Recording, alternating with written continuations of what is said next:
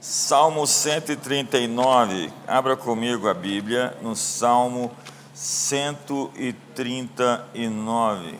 Quem não precisa abrir porque já decorou o salmo? Não decorou ainda? Só são 24 versículos. Senhor, tu me sondas e me conheces. Tu conheces o meu assentar e o meu levantar de longe. Entendes os meus pensamentos penetras nos meus pensamentos, esquadrinhas o meu andar e o meu deitar e conhece todos os meus caminhos. Ainda a palavra não me chegou à língua e tu, Senhor, já a conheces toda. Tu me cerca por detrás e por diante, e sobre mim pões a tua mão. Tal conhecimento é maravilhoso demais, é sobremodo elevado, não consigo atingi-lo. Para onde me ausentarei do teu espírito? Para onde fugirei da tua face? Se subo aos céus, lá estás. Se faço a minha cama no mais profundo abismo, lá estás também. Se tomo as asas da alvorada e me detenho nos confins dos mares, ainda lá a tua mão me guiará e a tua destra me susterá. Se eu digo as trevas com efeito me encobrirão a, e a luz ao redor de mim se fará noite, até as próprias trevas não são escuras as trevas e a luz são a mesma coisa. Pois tu formaste o meu interior, tu me teceste no seio da minha mãe. Graças te dou, visto que por modo assombrosamente maravilhoso me formasse e entretecido, como que nas profundezas da terra as tuas obras são admiráveis, a minha alma sabe muito bem. Os meus ossos não te foram cobertos, quando fui formado e entretecido, como que nas profundezas da terra. Os teus olhos me viram a substância uniforme, no teu livro foram escritos todos os meus dias, quando nenhum deles ainda havia escritos e determinados. Que preciosos para mim, ó Deus, são os teus pensamentos. Quão grande é a soma deles, se os contasse, excederiam os grãos de areia, contaria, contaria, sem jamais chegar ao fim. Tomara, ó Deus, dessa escaba ao perverso, apartai-vos de mim, pois homens de sangue, eles se rebelam insidiosamente contra ti e, como teus inimigos, falam malícia. Não aborreço, Senhor, os que te aborrecem, e não abomino os que contra ti se levantam. Aborreço-os com ódio consumado, para mim são inimigos de fato. Sonda-me, ó Deus, e conhece o meu coração. Prova-me os pensamentos, vê se há em mim algum caminho mau e guia-me pelo caminho eterno. Eu vou chamar essa mensagem de minha jornada para me tornar eu mesmo. Antes vou dar uma introdução um pouco longa e depois vou chegar numa parte mais prática. Prometo a você que antes das duas da tarde você sair daqui. Quantos estão com fome? Não? Nós precisamos retornar ao tema criação versus evolução. A ciência conseguiu ver a matéria até sua menor arquitetura observável. Laptops, quarktops, fótons, o que chamamos de os tijolos básicos do mundo visível. Então descobrimos uma sequência de DNA tão complexa e específica que se assemelha a uma codificação de software. Agora imagine se alguém lhe dissesse que seu smartphone evoluiu do ferro velho que as peças se combinaram ao longo do tempo e foram se ajustando umas às outras. Pense, você é muito, mas muito mais complexo do que um aparelho de telefone. É preciso ter mais fé para acreditar na evolução do que acreditar em um designer, um desenhista inteligente. A teoria da evolução tem suas implicações. Se nossos ancestrais eram macacos, não há nenhum projeto ou propósito divino para o qual surgimos. Não há nenhum Criador que nos ame. Somos somente a raça humana, totalmente sozinhos nessa rocha miserável que chamamos de Terra, flutuando pelo cosmos numa jornada sem propósito para lugar nenhum. Esse é o universo dos ateus, dos marxistas e progressistas. Paulo disse: se a nossa esperança se resume nessa vida, somente a essa vida, somos os mais infelizes de todos os homens. Se a nossa esperança se resume somente à nossa existência aqui e agora, Paulo disse: nós somos os mais infelizes dos homens. Mas se Deus nos fez, somos amados. Há um propósito para nós. Estamos então flutuando para o nosso destino. Se a Bíblia é verdade, então somos uma espécie de reis, feitos à imagem do próprio Criador. Por sete vezes Deus fez cada criatura vivente, todo animal e todo pássaro, conforme a sua espécie. Lá em Gênesis está escrito que Deus fez as grandes criaturas do mar conforme as suas espécies.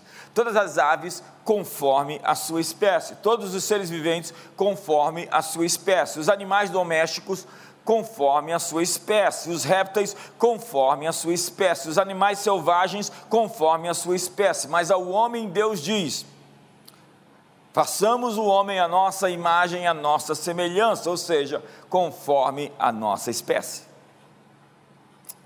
A semelhança de Deus e o fôlego de, do Todo-Poderoso são o que separa a humanidade de qualquer outra criatura vivente que Deus fez.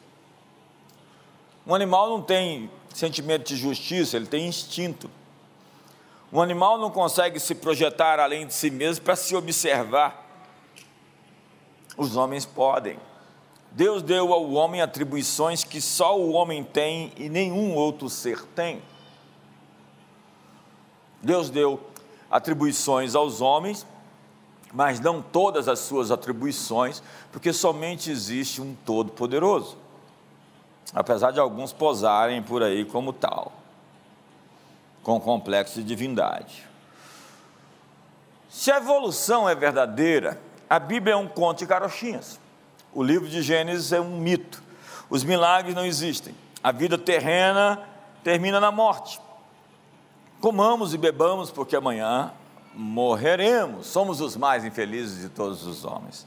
Se a evolução darwinista mecânica naturalística for verdadeira, então Deus não existe, a vida não tem propósito, somos um acidente estamos todos perdidos. Agora entenda que até a Revolução Francesa acreditava-se que a ciência e a fé cristã andavam de mãos juntas. Quando pensamos em Nicolau Copérnico, em Kepler, em Newton, em Boyle, em Galileu, eles se sentiam chamados a usar seus talentos científicos em louvor a Deus e em serviço à humanidade. Com a evolução das espécies de Charles Darwin, a origem foi explicada através de causas estritamente naturais, acidentais, aleatórias. Daí começou essa guerra de ciência e fé, ciência e religião. Disse que um senhor de 70 anos viajava de trem no século 19, ainda, início do século 20, e estava ao seu lado um jovem universitário que lia o seu livro de ciências. O senhor, por sua vez, lia um livro de capa preta. Foi quando o jovem percebeu que se tratava da Bíblia e estava aberta no livro de Marcos. Sem muita cerimônia, o jovem interrompeu a leitura do velho e perguntou: O senhor ainda acredita nesse livro cheio de fábulas e crendices? Sim, respondeu o velho. Mas ele não é um livro de crendices, é a palavra de Deus, eu estou errado. Mas é claro que está, creio que o senhor deveria estudar a história universal, veria que a Revolução Francesa, ocorrida há mais de 100 anos, mostrou a miopia da religião, somente pessoas sem cultura ainda creem que Deus tenha criado o mundo em seis dias. O senhor deveria conhecer um pouco mais sobre o que os nossos cientistas pensam e dizem sobre tudo isso. É mesmo, respondeu o velho, o que pensam os nossos cientistas sobre a Bíblia? Bem, respondeu o universitário, como vou descer na próxima estação, falta-me tempo agora, mas deixe o seu cartão que eu lhe enviarei o material pelo correio com a máxima urgência. O velho então cuidadosamente abriu o bolso interno do paletó e deu seu cartão ao universitário. Quando o jovem leu o que estava escrito, abaixou a cabeça e saiu humilhado. No cartão estava escrito professor Dr. Luiz Pasteur, diretor-geral do Instituto de Pesquisas Científicas da Universidade Nacional da França.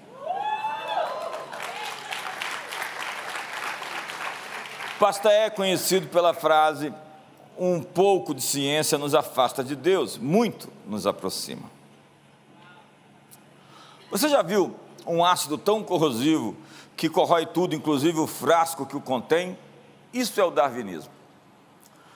Ele está destruindo os vestígios da ética e da moral transcendentes na civilização.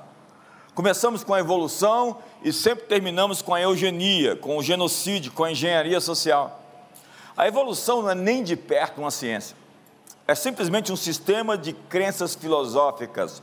Houston Smith disse que o darwinismo é apoiado mais por suposições filosóficas que por evidências científicas. A evolução não se trata de ciência, mas de filosofia. A evolução usa os mesmos argumentos sempre, os bicos dos tendilhões de Darwin, que no período da seca, quando as chuvas voltavam, os experimentos das drosófilas e as mariposas adulteradas, os embriões de Haeckel, peixe, anfíbio, réptil, ave ser humano, o homem de Pit Down, lembra? Veja o que disse Richard Dawkins, o ateísta nervoso, raivoso, que não acreditava na inexistência de Deus, mas que odiava Deus, na verdade. Boa parte desses ateus, eles não acreditam que Deus não existe, eles têm muita raiva de Deus. Dawkins dizia: mesmo que não existam evidências verdadeiras a favor da teoria darwinista, ainda assim estaríamos justificados em preferi-la acima de todas as outras teorias. Como? Nós não estamos lidando com fatos ou evidências, mas com sentimentos e crenças. Darwin gosta de discutir criacionismo com os alunos do segundo grau que ainda não estão prontos para o debate. Mas quando ele é chamado para um confronto sério, ele foge da briga. É isso que está acontecendo. Ninguém quer discutir com criacionistas bem formados, bem treinados, bem equipados. Esse é o lado mais escuro da ciência nesse nosso mundo caído, que nós acabamos de ver recentemente aí no período de 2020. Eles nos dizem, nós temos que preferir a ciência a qualquer sobrenaturalismo, mas dizer que a matéria criou tudo é o quê? Causas materiais criam. Isso não é ciência, é uma religião alternativa, um substituto explícito à fé cristã. O que acreditamos que criou o tudo é o princípio que governa tudo o que se segue. O naturalismo pode ser descrito como uma espécie de religião forças fortuitas, casuais, criam. Uma força inanimada e autônoma provoca é, a história, a história está seguindo por essas forças. É o fim da história do marxismo. Na série de TV Cosmos, quantos assistiam essa série? Carl Sagan. Não tem ninguém aqui acima de 50 anos. Ele declarava que a natureza ou o cosmos é tudo o que é, que era e que sempre será. Parece mais a, o Glória Patri Deus, que era no princípio, agora e sempre será quem sempre foi. É uma substituição clara. Hoje, cada livro didático de ciências é uma afronta ao que era, ao que é e sempre será. Nós cremos em propósito, eles creem em puro acaso. Nós cremos na ação inteligente, eles creem na ação mecânica. Eu estou andando na praia, então eu vejo as marcas de ondas que ficaram na areia. Eu digo, isso aqui é acaso, isso aqui foi natural. Mas então eu passo na praia e vejo um castelo de areia de dois andares. Então eu digo, alguém passou por aqui e fez esse castelo. Isso não pode ter sido feito por acaso. Agora imagine coisas muito mais complexas do que um castelo de areia na praia que você sabe que um menino, um homem foi lá e fez. Daí a ideia de que um ponto de vida impessoal não pode explicar nosso mundo. O darwinismo é a razão de o cristianismo ser ridicularizado nas universidades hoje. Eles dizem Creiam em Deus, mas saiba que a sua crença é particular, subjetiva e artificial. Na verdade, guarde a sua fé para você na sua casa ou dentro da sua igreja. Sua fé é um valor pessoal que não se aplica a nós. Mas há no mundo fatos e há no mundo valores. E você pode ter os seus próprios fatos, mas você não pode ter as suas próprias verdades. Um artigo da revista Newsweek, de 3 de novembro de 1980, disse: o registro fóssil não apoia e nunca apoiará o enredo darwinista de um processo contínuo e regular de formas de vida escrupulosamente classificadas do simples ao complexo. A natureza descontínua do registro fóssil não consegue apresentar-nos um elo perdido. Neandertal, Java, Pequim, o Australopithecus, nada pode conferir-se e apontar com o DNA de nós, seres humanos. E respondam: onde estão as espécies intermediárias que Darwin dizia que deveriam ser descobertas em abundância um dia? As mutações em larga escala só acontecem para o bem nos mutantes lá do X-Men, porque no, no, mundo dos fatos, no mundo da realidade, elas são em geral danosas e fatais. A evolução é uma teoria em crise. O universo mostra uma ordem tão perfeita que sugere a mão de uma mente ou um criador consciente. Copérnico, Kepler, Newton, Galileu acreditavam que suas descobertas científicas revelavam o plano de um artesão divino. Olhe para a natureza e contemple a obra de um artista. Veja os tons, os sobretons, as cores, o designer. Observe o mundo e você encontrará desígnio. Os detetives, os investigadores sabem o que é um assassinato ou quando a morte é uma morte natural. Dá para saber se o incêndio foi premeditado ou se o incêndio foi um acidente. Há, há marcas de desígnio em toda parte, porque o propósito dos olhos é ver, dos ouvidos ouvir, das barbatanas nadar, dos peixes, os peixes têm brânquias para respirar sobre as águas, e as aves têm asas para voar, e os homens têm cérebros para pensar. Acredita-se que é isso. Onde vamos nesse mundo, vemos ordem, beleza e complexidade. Pensa em uma máquina complexa, um telescópio, um telefone, um computador. Você não pode dizer que isso foi um acidente. Alguém passou por aqui. Não existe propósito sem propositor, planos complexos sem um planejador. O que diz a bioquímica? O mundo de uma célula é uma complexidade quase inconcebível contraída no minúsculo espaço. Uma verdadeira cidade industrial. Uma célula é uma cidade industrial, muito organizada. Acredita-se que se Darwin tivesse um microscópio de alta resolução, a sua teoria não teria sido escrita. O que leva os homens a dar continuação a essa farsa? Como um sistema altamente integrado pode funcionar sem um propositor? A resposta à criação é desígnio. Estruturas vivas, complexas e organizadas. As partes foram montadas de acordo com uma planta pré-existente. Se eu fosse no seu quarto, por exemplo, e o visse todo arrumado, eu diria: Você passou por ali há pouco tempo. Será? Dependendo de você, se ele estiver bem bagunçado, nós vamos saber que foi você quem passou mesmo. O universo, diz Paulo, foi construído para você. Olha o que ele diz em 2 Coríntios capítulo 4, porque todas as coisas existem por causa de vocês. E ele diz: tudo é vosso, vós sois de Cristo e Cristo é de Deus. O cosmos foi feito de maneira perfeita e foi afinado para sustentar a vida. Como um músico afina um instrumento para que ele saia um bom som, Deus afinou a Via Láctea inteira. É o que disse Dinesto de Souza, é a sintonia fina. Ele afinou todas as estruturas lá fora do planeta, acredite.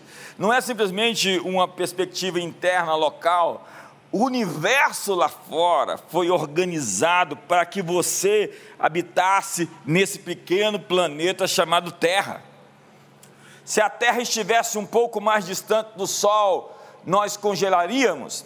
Se a força da gravidade fosse um pouco mais forte, todas as estrelas seriam anãs vermelhas, muito frias para sustentar a vida. Se fossem mais fracas, todas as estrelas seriam gigantes azuis, queimando em muito pouco tempo para que a vida se desenvolvesse. Se estivesse mais perto o planeta, do Sol, nós seríamos queimados como Vênus, que tem uma temperatura média de 460 graus. Isso deve ser um inferno. Eu estava lá em Dubai a 50 graus. Que mundo é esse? O pessoal disse, ainda dá 55. A máxima mais registrada no planeta foi 57. E a mínima menos 75. Se as forças magnéticas da Terra fossem mais fortes ou mais fracas, a vegetação não cresceria e o planeta se desertificaria. Se a Terra não obtivesse uma inclinação de 23 graus, não teríamos as estações do ano e metade da Terra cultivável se tornaria um deserto. A Lua produz as marés que renovam o oxigênio dos oceanos e permite que os peixes respiram. Sem a Lua, nós estávamos fritos. Se a Terra fosse menor, a gravidade diminuiria e nós não teríamos os escudos, conforme diz o salmista. E a atmosfera mais fina nos deixaria difíceis de respirar aqui, aqui embaixo e muito frágeis para se proteger dos 25 mil meteoros que, que se queimam e se desintegram diariamente na nossa atmosfera. Enfim, qualquer mudança que seja, por menor que fosse, traria um colapso para a existência da vida no planeta. Tudo foi muito organizado, existem muitas variáveis para que você existisse. Você pode fazer a escolha de achar que tudo isso foi um acidente, ou você pode hoje se ajoelhar e dizer: Glória seja dada àquele que vive eternamente, que é, que era e que há de vir.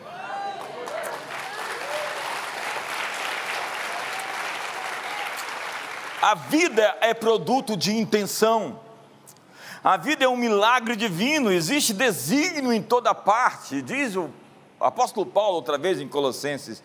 Falando de Jesus, ele é a imagem do Deus invisível, o primogênito de toda a criação, porquanto nele foram criadas todas as coisas nos céus e na terra, as visíveis e as invisíveis, sejam tronos ou dominações, sejam governos ou poderes, tudo foi criado por ele e para ele. Ele existe antes de tudo o que há e nele todas as coisas subsistem.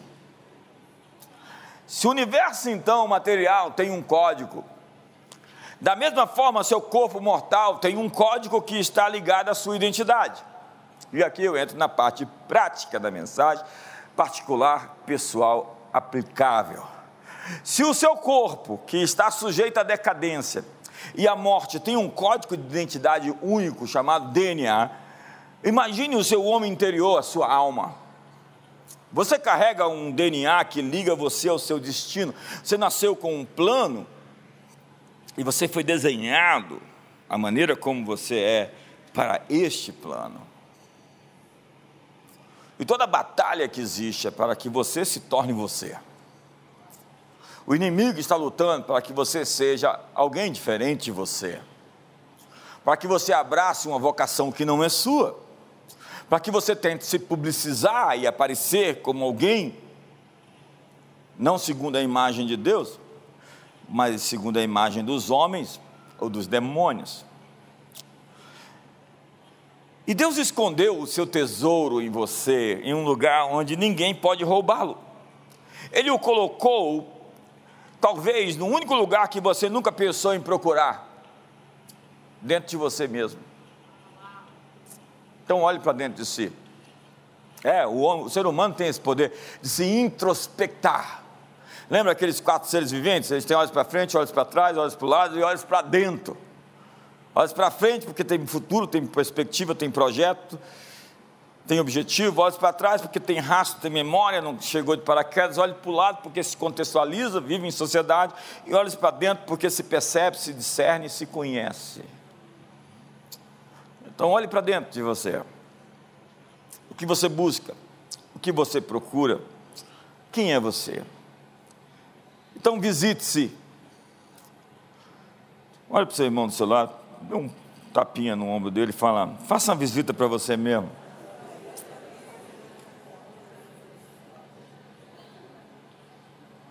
Eu olho para algumas pessoas e falo: quem você está tentando impressionar? Não, não, não se vista para impressionar os outros, se vista para impressionar você mesmo. Seu estilo.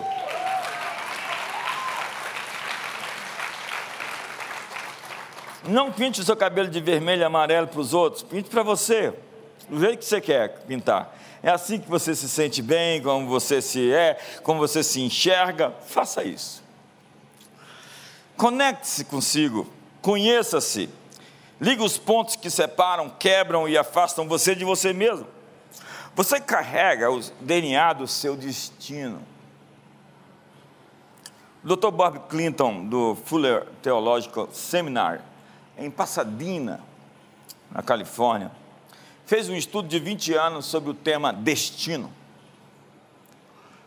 Segundo o Dr. Bob Clinton, talvez seja o maior especialista nesse tema, porque ninguém estudou tanto tempo esse assunto.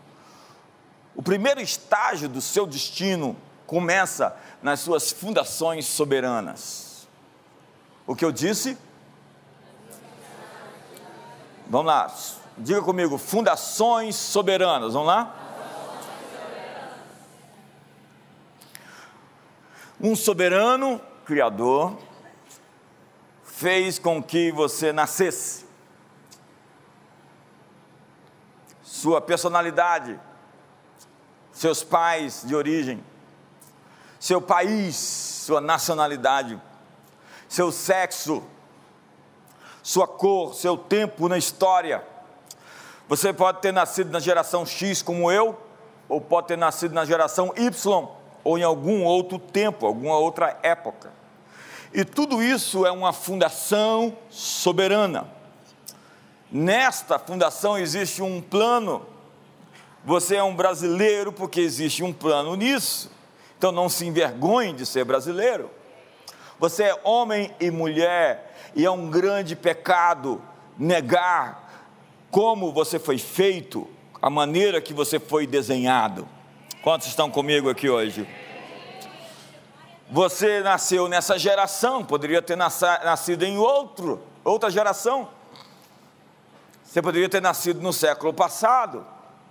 Mas você nasceu nesse tempo, porque isso é uma fundação soberana que tem a ver com o pacote que Deus montou para você, o Deus que fez o universo antrópico essa sintonia fina que criou todos os quasares, supernovas, buracos negros e colocou tudo em órbita, em perfeito, em perfeito cosmos. E a palavra cosmos é isso, é ordem, organização, é a própria perspectiva, a leitura dos gregos sobre beleza. Esse sistema organizado, universal, mundial, e cosmológico, contemplou um ser humano, que é você, que foi gerado com o propósito de viver nessa geração, filho dos seus pais, irmão dos seus irmãos, morando em Brasília e ouvindo essa mensagem. E você que está fora de Brasília assistindo pela internet, você também está dentro do pacote. Então, isso é o seu projeto de vida que já foi preparado segundo o apóstolo Paulo, Deus preparou as boas obras para que você andasse nelas antes que o mundo fosse mundo. Deus te enviou para cá. Diga para o seu irmão: você é um enviado. Diga para ele: você é um missionário. Na sua linha do tempo da história pessoal, tudo foi colocado para você. Você não foi enviado sozinho. Eu tenho uma mensagem sobre pegue os seus tickets de bagagem. Quando você foi enviado para cá, você foi enviado com uma bagagem. Quantos aqui guardam os tickets quando viajam no aeroporto para pegar a sua bagagem do outro lado quando você chega no outro aeroporto? Deus te enviou para cá com muitos tickets de viagem, você tem que pegar a sua bagagem para cumprir o seu destino e o seu propósito, reclamá-las diante do céu, porque os recursos que você precisa para viver essa vida vão te encontrar no caminho.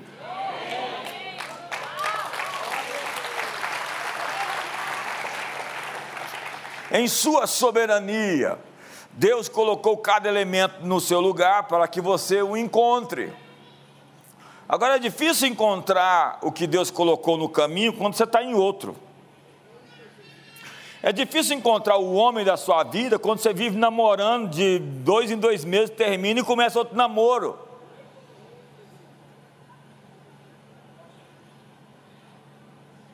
Está sério aqui agora. Viver em rebelião é se negar a receber aquilo que foi colocado na trajetória do seu destino. Quando Elias estava no ribeiro de Quirite, os covos traziam comida para aquele endereço. O endereço, a geografia, o domicílio da obediência. Se as coisas não estão dando certo para você, você pode estar em rebelião Diz a Bíblia no Salmo 68, verso 5, que somente os rebeldes habitam numa terra estéril. Às vezes as coisas não têm que mudar fora de você, tem que mudar dentro. No Salmo 139, o salmo que eu li, disse que Deus nos viu a substância ainda informe. Quando você era uma célula quando você era um embrião, quando você estava em formação, Deus estava acompanhando você. Não existe um segundo da sua história que você esteve sozinho nesse mundo. E no seu livro foram escritos todos os seus dias, quando nenhum deles ainda havia, escritos e determinados, que não é a sua história fatal, fatalista, que você tem que absolutamente viver ipsis litteris, mas é a proposta divina do seu script de vida. É o que Deus gostaria que você escolhesse, as decisões que você fizesse. Ele lhe deu as fundações soberanas. E agora, o segundo passo, segundo o Dr. Clinton, a próxima etapa da jornada é a sua formação espiritual.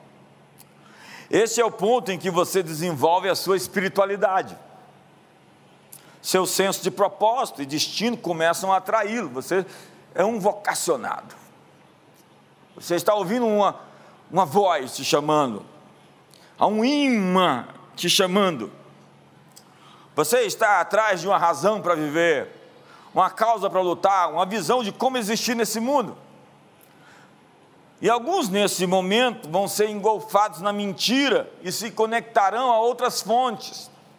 Eles vão receber um outro tipo de chamado, vão obedecer uma outra voz. A voz do medo, da ansiedade, a voz da avareza,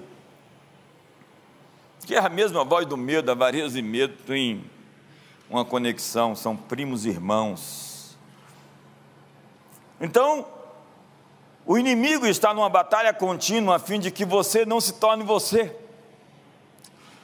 Ele quer, na verdade, distorcer, criar um substituto, uma versão bizarra, uma versão inferior de você mesmo. E muitos vão deixar de alcançar o seu propósito, sua identidade, aquilo que eles poderiam ser e se tornar. E nós precisamos desentulhar você do que não é você. Há pessoas que vivem na mentira. Elas mentem para os outros e mentem para si mesmas. E depois de mentir para os outros, acreditam na mentira que contaram.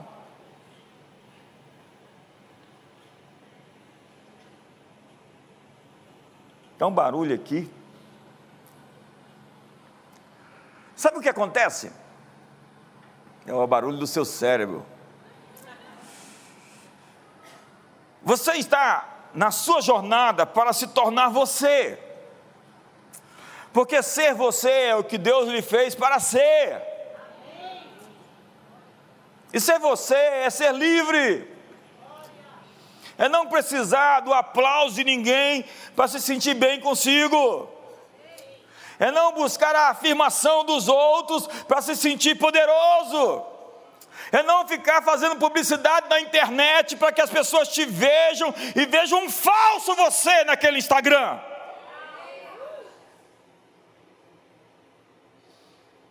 O barulho passou.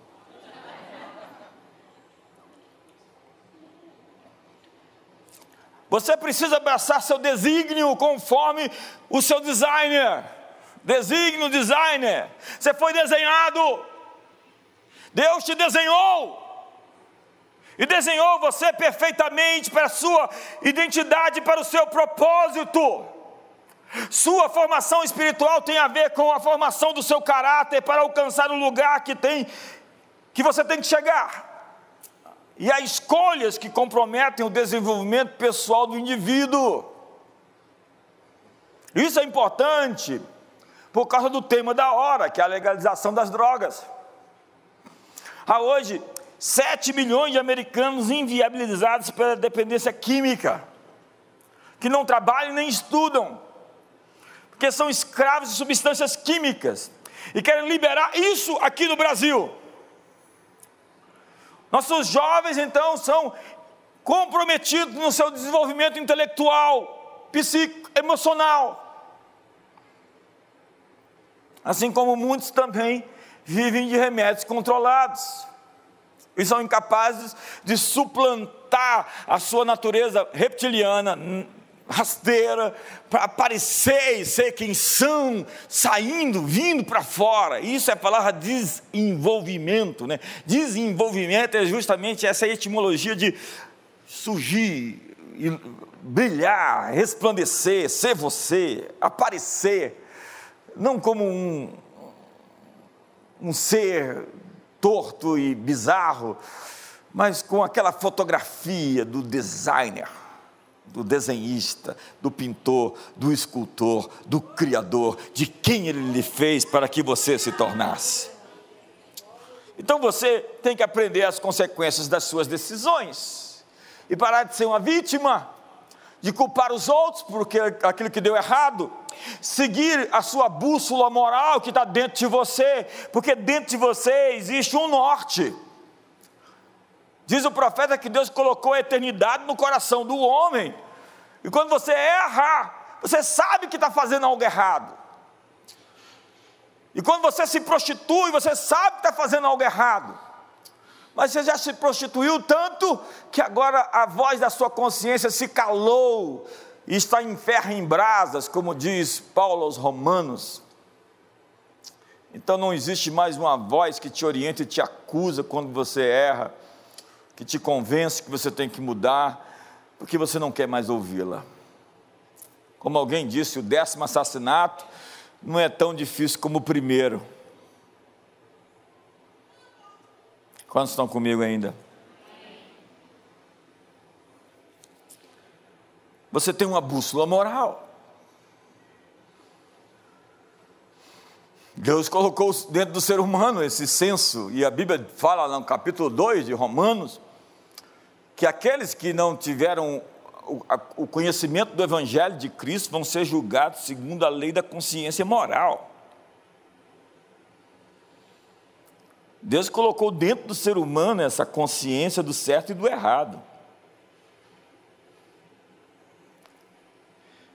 Então, quando você segue o seu caminho, da sua formação espiritual, vai nascer uma paixão e uma repulsa. E você será conhecido na sua vida por aquilo que você ama e aquilo que você odeia. Quantos estão comigo aqui? E nós começamos a descobrir o que nós fazemos bem, o que nos atrai, o que nos chama atenção. Você descobre que quando está fazendo o que faz de melhor, as coisas acontecem. Você tem habilidades e dons que têm que ser redimidos. Alguns vão cantar, alguns dançam, alguns falam, pregam, ministram, aconselham, outros atuam, alguns escrevem, outros pensam, alguns são atléticos. É onde seu desenho se encaixa com as suas habilidades. Você foi desenhado e as suas habilidades vêm emergir para que você possa cumprir, como missionário enviado a esse mundo, o seu propósito, o seu chamado. Político, então, escritor, médico, comerciante, relações públicas, bom de relacionamento, policial, que deseja parar o mal, defender o mais frágil, dos homens maus.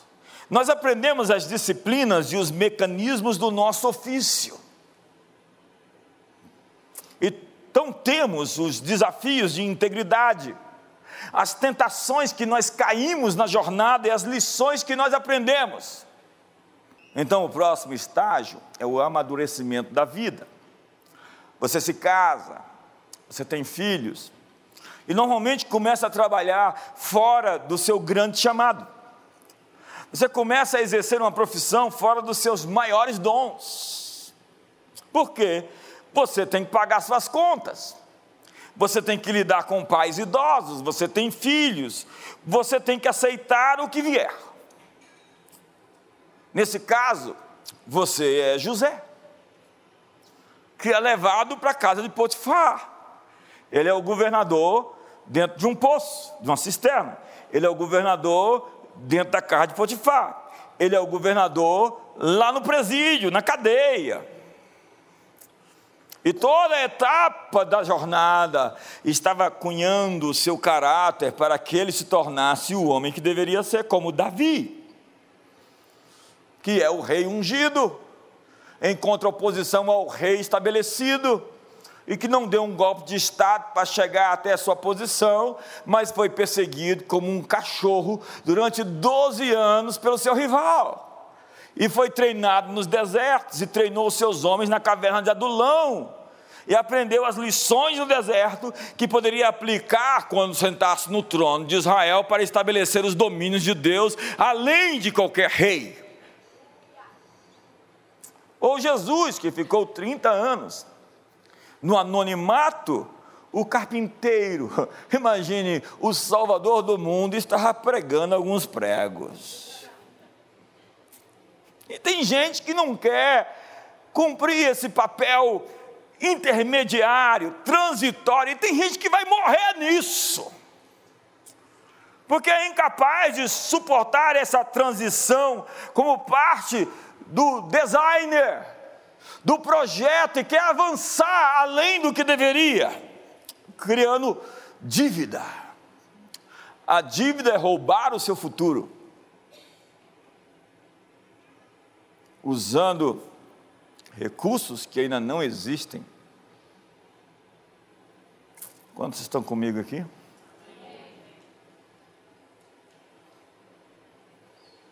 É ali, contudo, que você está sendo formado, e à medida que você se envolve, mais você amadurece. E eu sou um formador de pessoas, estou nessa estrada há algumas décadas, e é lindo ver as pessoas aparecerem. De repente você fala, é você mesmo que está aí, porque você é esplêndido.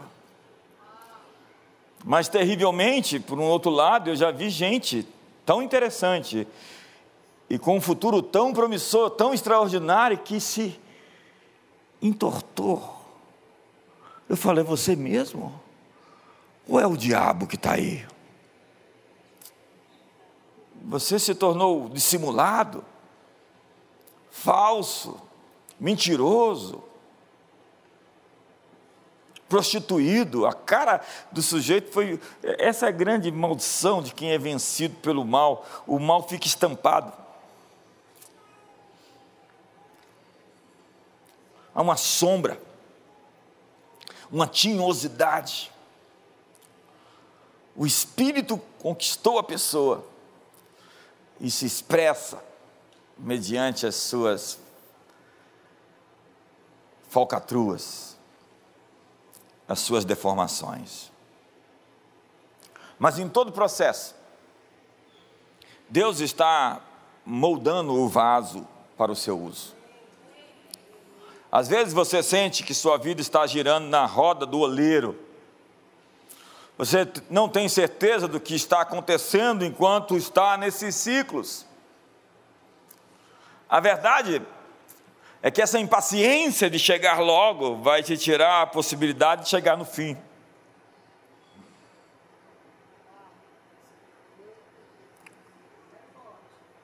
Eu já vi gente aqui que tentou dar o golpe de Estado, como Davi não, não deu, pular de cima do, do pináculo para aparecer na fotografia e se esborrachou lá embaixo. A verdade é que a mão de Deus está sobre você.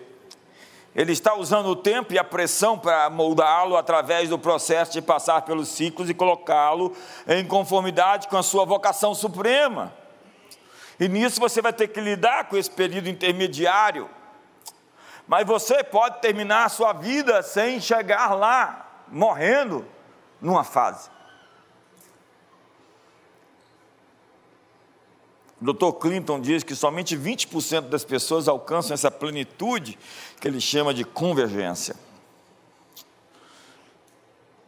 Seus talentos e habilidades adquiridas no percurso se tornam o environment, o, o ambiente, a atmosfera onde flui o seu chamado.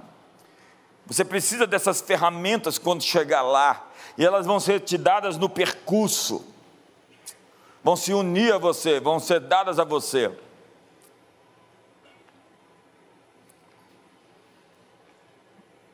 Eu poderia contar coisas pessoais sobre isso, eu tenho muitas histórias a respeito de horários, obediências.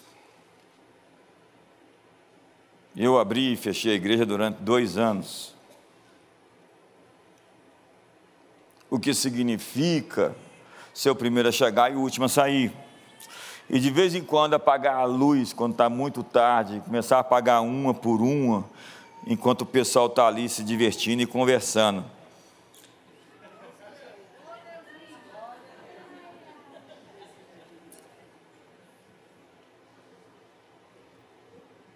Tem gente que é especial demais para esse tipo de expediente. Eu ouvi dizer aqui, uma pastora me disse: Fulana disse que já cansou de servir.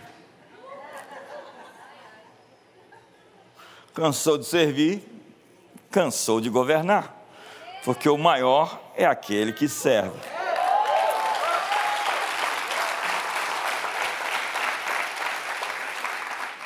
Alguns podem ser uma árvore que não cresceu o suficiente para dar o seu melhor fruto.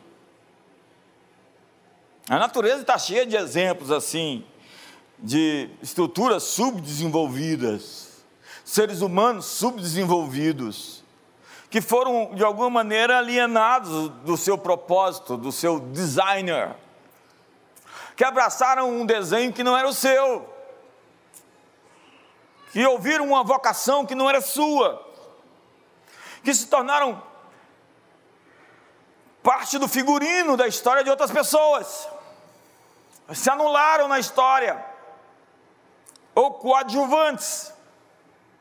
No estágio amadurecimento, você está fazendo um trabalho preparatório, como Paulo estava fazendo quando passou três anos e meio no deserto das Arábias.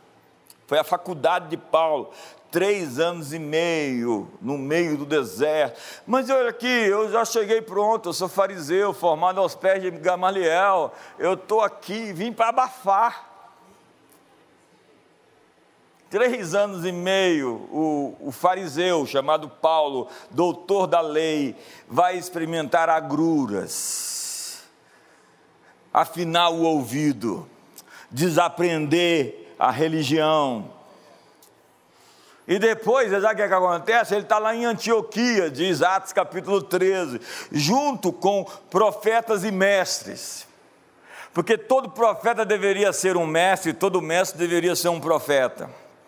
Porque profetas que não são mestres vão dar palavra ruim, palavra não bíblica, palavra errada. E mestres que não são profetas vão ensinar a letra que morre, que não tem vida e vai empacotar Deus e vender uma teologia enlatada.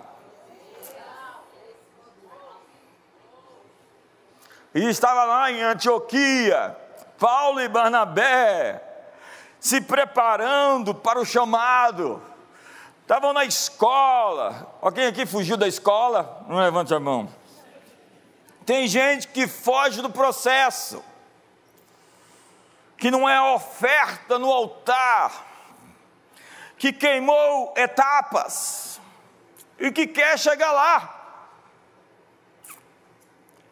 sem a preparação devida. Então disse a Bíblia que o Senhor disse: Separai-me, Paulo e Barnabé. Na verdade, a expressão é assim: Barnabé e Saulo, para a obra que lhes dei. Vê que Paulo não é o primeiro nome que aparece. Leia o livro de Atos e você vai ver Barnabé e Saulo, Barnabé e Paulo, Barnabé e Paulo. Em um momento lá na frente muda, Paulo e Barnabé. Se colocou sob se colocou sob sendo o cara que era, né? Daqui a pouco Deus falou: agora o seu chamado está autorizado. Agora você tem a chancela. Agora você tem a minha mão. Você cumpriu o protocolo. Você cumpriu as etapas. Agora eu tenho a autenticação ministerial sobre você. Separai-me, Barnabé e Saulo, para a obra que lhes dei. Então eles largaram ali a escola de Antioquia, que era um grande eh, eh, eh, episcopado da igreja primitiva, e seguiram para as missões. Saíram da sala de aula e foram praticar o que ouviram. Por isso é importante você fazer a faculdade de teologia. Nós vamos realmente investir no pessoal que está lá, acredite. Você pode estar em uma empresa ou ministério e sentir que não há lugar mais alto para ir. Pode não estar enxergando o futuro. Cada estágio da vida envolve processos de desenvolvimento que estão conectados à sua atribuição final. É o que o meu amigo Lance Walnall chama de convergência final. Quando você alcança esse amadurecimento, você passa de fase e encontra uma zona que é um campo de energia, que é um vórtice que suga para si coincidências misteriosas e compromissos divinos. Tudo começa a se encaixar. É quando você assume um papel que combina com seus dons. Então você não está ali mais malhando o trigo, se escondendo dos midianitas. Você está com a espada na mão, Gideão, e vamos para cima dos midianitas, porque é isso que eu nasci para fazer. Você não está lá mais pastoreando um rebanhozinho de 50 ovelhinhas, está cantando, agora foi promovido para dentro do palácio, mas você não sabe que aquela promoção é só uma transição, porque o rei vai tentar te matar com aquela lança, e a sua tentação é pegar a lança de volta e atirar no rei. Quantos estão comigo até agora? E vai se juntar gente para falar mal do rei na sua frente, para criar um motim e dar o um golpe no rei. Então você foge deles. Alguns estão nesse, nessa fase agora. então você vai para o deserto ser treinado, vai ser fingido de doido, de maluco. Vai chegar uma hora que você chega lá na terra dos filisteus, o pessoal diz: Olha lá, Davi, ele que matou Golias. E Davi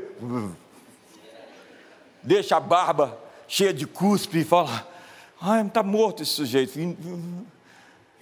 Quando Davi entrava dentro de casa, ficava normal. Quando saía, fingia de morto. Tem gente que toda hora está musculoso, né? não perde a pose, aparece lá no, no Instagram, você fala: Meu Deus do céu, Uau! E é o contrário, quando entra em casa.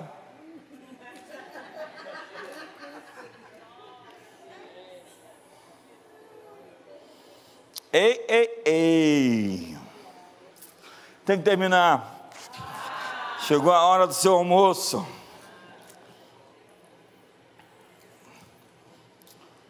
É quando você acha trabalho para o qual você foi criado exclusivamente ao nascer. Isso é convergência. O trabalho ao qual você foi criado, chamado, é quando você abraça seus dons que lhe ativam por dentro, as batalhas que você nasceu para lutar. Ei, ei, olhe para mim, a batalha sem recompensas. Às vezes os malucos chamam a gente para umas guerras e a gente não entra nas guerras e eles começam a falar mal da gente. Se afaste desses radicais, eu estou cansado de polarização.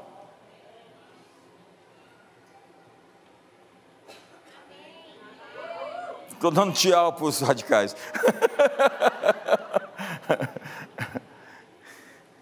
Guerra sem recompensa. Convergência é o lugar onde o seu espírito está alinhado com o ritmo do céu e a ondulação da terra ao mesmo tempo. Quando você assume um papel que utiliza plenamente seus talentos dados por Deus, é um lugar onde você experimenta o futuro você. O futuro você, a pessoa interior que tem que vir para fora. O futuro você é tão incrível. Diga para o seu irmão, eu queria conhecer o seu futuro você. Não você hoje. Você sabe por que Deus apostou em você? Porque Ele viu seu futuro você. Ele não viu você lá quando você estava naquela baderna, naquela bagunça. Então Ele apostou em você. E te trouxe até aqui e falou assim: estamos no caminho. mas existe um futuro você ainda melhorado, aperfeiçoado, dinâmico, cheio de poder, cheio do Espírito, cheio de graça. E Deus está apostando em você para essa próxima jornada. Ei, me ajuda aí, vale alguma coisa? Você está com fome? Então você acessa um alinhamento com sua missão final e aparece e parece ter um vislumbre de quem você é no amanhã. Eu já me vi no amanhã. Nós chamamos isso de fotografia do futuro. Prepare-se para o mês de setembro. mês de setembro é o mês dos livramentos e dos cânticos de vitória. Prepare-se. Já estou dando aqui um spoiler. Cânticos de vitória mês de livramentos, celebrando os livramentos de Deus. Então você chega no último estágio, o legado. É quando você está vivo e sabe que é um modelo de possibilidade para os outros. Então o pessoal olha assim e pode dizer: aquele ali eu vou modelar, eu vou me espelhar. Por quê? Você inspira a geração mais jovem.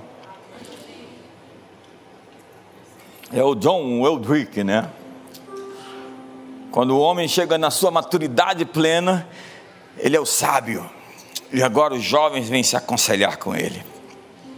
Vem aprender e vem ver os seus feitos. Legado é sobre o que está atrás de você. Você toca profundos que vêm depois e cria um impacto com as pegadas que você deixa para trás. Mas tem que começar a jornada toda jornada se conectando primariamente com as suas origens, com as suas fundações soberanas. Diga comigo, fundações soberanas. Conecte-se aos seus pais, aos seus irmãos, aos membros desse ministério, aos seus líderes, à sua cidade, ao seu país. Se contextualize e encontre a inteligência oculta, inteligência soberanamente oculta, por detrás dos fatos da sua vida. Porque você nasceu agora porque você vive aqui, porque você é do jeito que é, porque tem a idade que tem, a cor e o sexo. Em tudo isso há um grande plano, e o seu chamado é desvendar, descobrir. Entrando nessa atmosfera daquele que tudo criou, daquele que tudo fez é nesse ambiente que a sua identidade acorda. Fique de pé.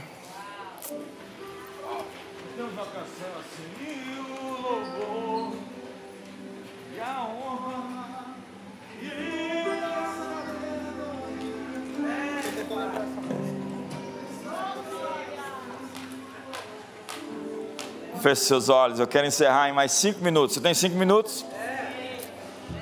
Eu quero selar essa mensagem. Você vai se conectar às fundações soberanas. Você vai começar a andar no propósito. Então você vai procurar a moça, vai falar: tem um propósito, a gente estar aqui hoje, à noite, hoje, hoje de manhã. Eu queria aproveitar esse propósito e convidar você para almoçar. Moça, se ele rachar a conta com você, tem um despropósito nisso sem tamanho. Uma das perguntas que você tem que fazer para ele é se ele é dizimista. Se ele não é dizimista, se ele não consegue confiar em Deus em coisa tão simples, como é que ele vai confiar em Deus em coisas tão maiores? E que o amor de Deus, a graça de Jesus, a comunhão do Espírito Santo e a conexão com o seu destino, com as suas fundações soberanas, aconteçam essa semana de maneira tão poderosa que você tenha os vislumbres do ser doente, da pessoa que você foi feito para ser, e entre em áreas de convergência, anunciando o futuro que lhe foi destinado pelo Criador. Eu te abençoo. Uma ótima semana, em nome de Jesus.